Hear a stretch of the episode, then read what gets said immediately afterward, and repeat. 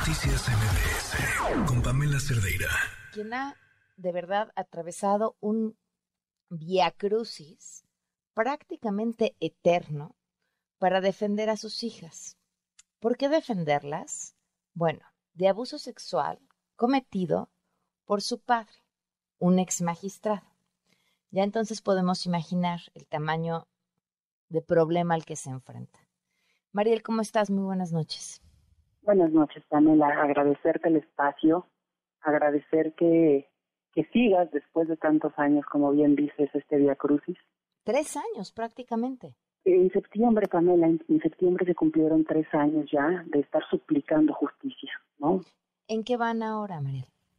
Eh, Pamela, pues eh, tú sabes que eh, tu público, quiero decirles que dieron carpetazo, ¿no? En el 2021 me costó año y medio lograr que se reabriera esta carpeta de investigación en contra de Manuel Horacio Cavazos López.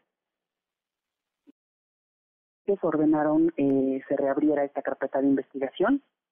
Y te quiero decir que el 31 de octubre eh, la Comisión de Derechos Humanos de la Ciudad de México emite una recomendación, la recomendación 10, diagonal 2022, en la que reconoce a mis hijas y a mí, nos reconoce como víctimas de violaciones a derechos humanos.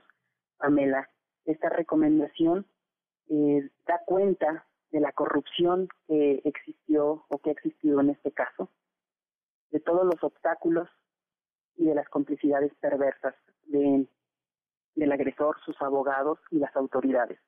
En donde no sé si tú recuerdes que eh, les comenté que se habían alterado las transcripciones de los audios en ese entonces, pues era la loca, la despechada y, un sinnúmero de calificativos, Pamela, pero que no ocurre solo en mi caso, sino con todas las madres que nos atrevemos a denunciar y nos negamos a ser cómplices de pederastas, ¿no?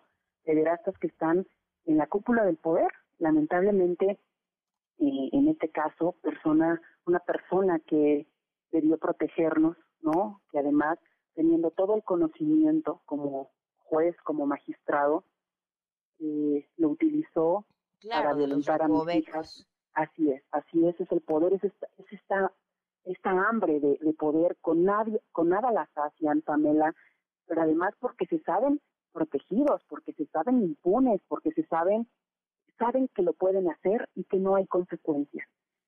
Oye, ¿y hablaste en algún momento con la fiscal, con Ernestina Godoy? ¿Con quién, perdón? Con Ernestina Godoy. Sí, eh, he tenido varias reuniones con ella. Eh, a mí me la manera tan indolente de atender a las víctimas, porque mientras narraba lo que viví, eh, en aquel entonces pues se maquillaba los labios, ¿no? O eh, me decía que, que no estaba al tanto de lo que sucedía.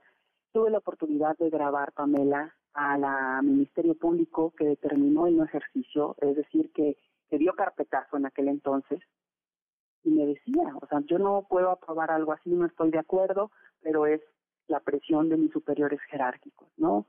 Entonces, con todos estos elementos, Pamela, datos de prueba que existen, eh, pues no, todavía no llega eh, el momento de la judicialización. Entonces, para mí, después de esta recomendación que emite la Comisión de Derechos Humanos, no es otro rayito de luz, es otra eh, posibilidad de que este asunto avance, de que haya consecuencias para el agresor. Y bueno, eh, estamos en el, tiempo, el 21, el día 21 de este mes, vence el término para que la Fiscalía eh, se pronuncie respecto de esta recomendación. mi, mi petición es que la acepte, que la acepte en todos sus términos, Incluso la Comisión de Derechos Humanos recomienda ¿no? que redacten una carta, que la hagan pública, una carta en la que reconozcan, eh, Pamela, que se equivocaron, que se equivocaron, obstaculizaron el acceso a la justicia en perjuicio de mis hijas. Eh, se también eh, se pide, se inicien procedimientos en contra de los servidores públicos que alteraron las transcripciones de los audios.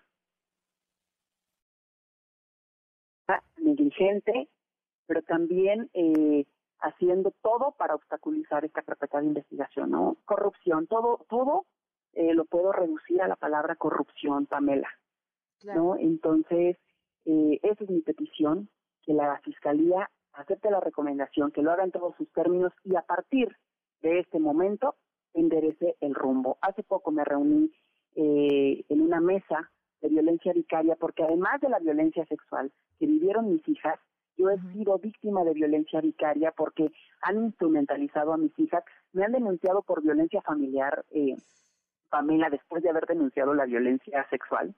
Tengo actualmente siete carpetas de investigación en mi contra por atreverme a alzar la voz en contra de un magistrado en materia penal.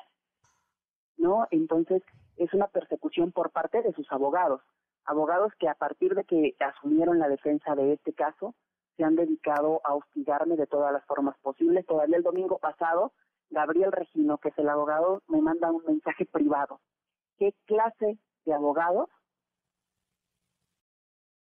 víctimas, además de todo lo que han hecho por obstaculizar este proceso.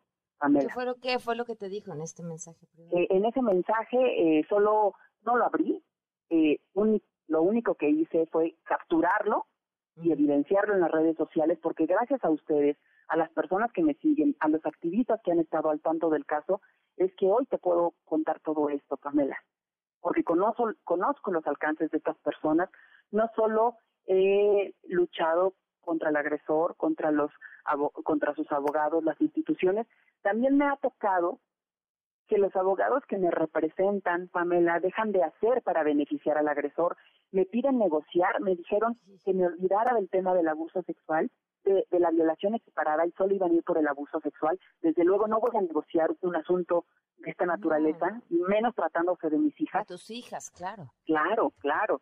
Entonces les di las gracias, eh, esto fue en la barra mexicana de abogados, ¿no? Entonces, eh, es, me he enfrentado a todo esto. Eh, Pamela, la última abogada que me representó fue Ana Catiria, ¿no? Entonces, en ese despacho eh, impugnaron una determinación equivocada, eh, compraron al asesor jurídico, que el brazo derecho de Ana Catiria, ¿no? Eh, los abogados que ahora representan al agresor de mis hijas, eh, le ofrecieron trabajo a aquel abogado Miguel Ángel eh, López Suárez, ¿no?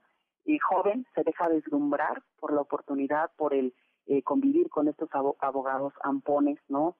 Eh, y, se va a trabajar con ellos, Pamela. Entonces, no solo las, eh, las víctimas, las mujeres que nos atrevemos a denunciar, tenemos que lidiar con, el agresor y su equipo, ¿no? Sino con las instituciones y además con, con nuestros propios abogados eh, que nos representan, ¿no? Entonces, eh, ¿qué te digo? Ha sido de verdad, de verdad un suplicio. ¿Cómo están tus hijas, María? Mis hijas están bien, Pamela. Van en franca recuperación, tienen tres años de terapia de manera ininterrumpida. Ellas eh, cada vez más fuertes, ¿no? Y quizá eso sea lo que les asuste al agresor y a sus abogados. Ya rayan en lo absurdo. Ayer, por ejemplo, me enteré de una nueva denuncia que tiene que ver con la corrupción de menores entonces, la denuncia es, eh, ella las envolvió de tal manera que quieran, ¿no? Entonces, ah, ya a, este paso, a este paso, Pamela, van a terminar denunciando a mis hijas, ¿no? O sea, es una locura, pero además eh, son los abogados quienes ahora sostienen que, que mis hijas revelan la violencia sexual, o sea, son tan inteligentes, son unas niñas súper votadas que lograron burlar a todas las especialistas públicas y privadas en violencia sexual infantil y tienen tan bien aprendido el discurso que ellas mismas creen que sucedió algo no. que, que nunca ocurrió. Seguimos al pendiente, eh, seguimos hablando para ver cómo se desarrolla este caso y no dejar de hacerlo. Muchísimas gracias, Pamela, y, por estar pendiente y, acompañarnos en este proceso. Un abrazo. Esperemos que el final esté, esté cerca. Ojalá. Gracias, muy buenas noches. Noticias MBS